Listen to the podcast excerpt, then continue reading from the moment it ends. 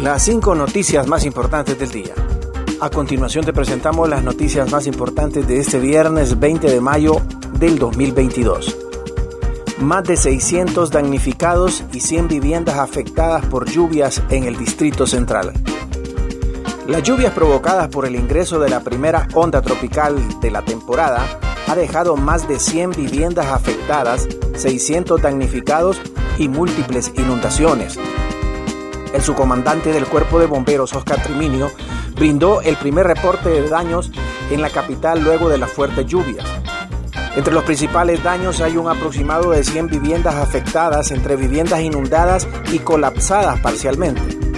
Además, hay más de 600 personas que resultaron afectadas entre las que perdieron todo en calidad de damnificados y gente que perdió parte del menaje de su vivienda.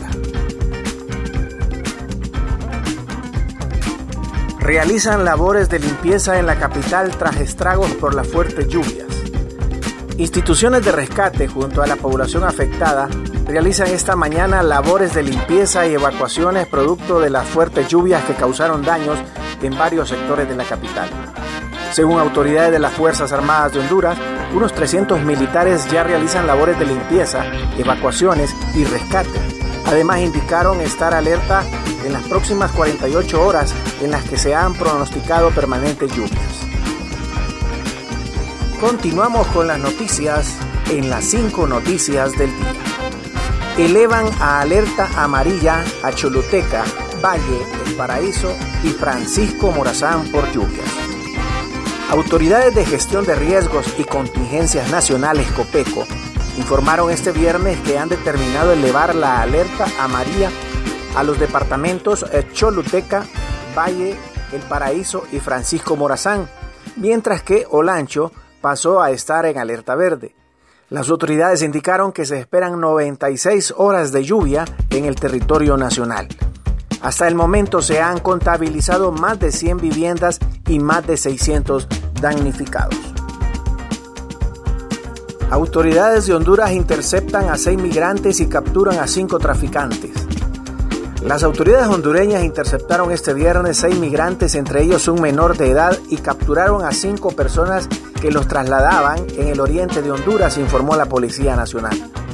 Los migrantes, dos procedentes de Cuba, cuatro de Venezuela, eran transportados en motocicletas conducidas por los supuestos traficantes, indicó la policía hondureña en un comunicado.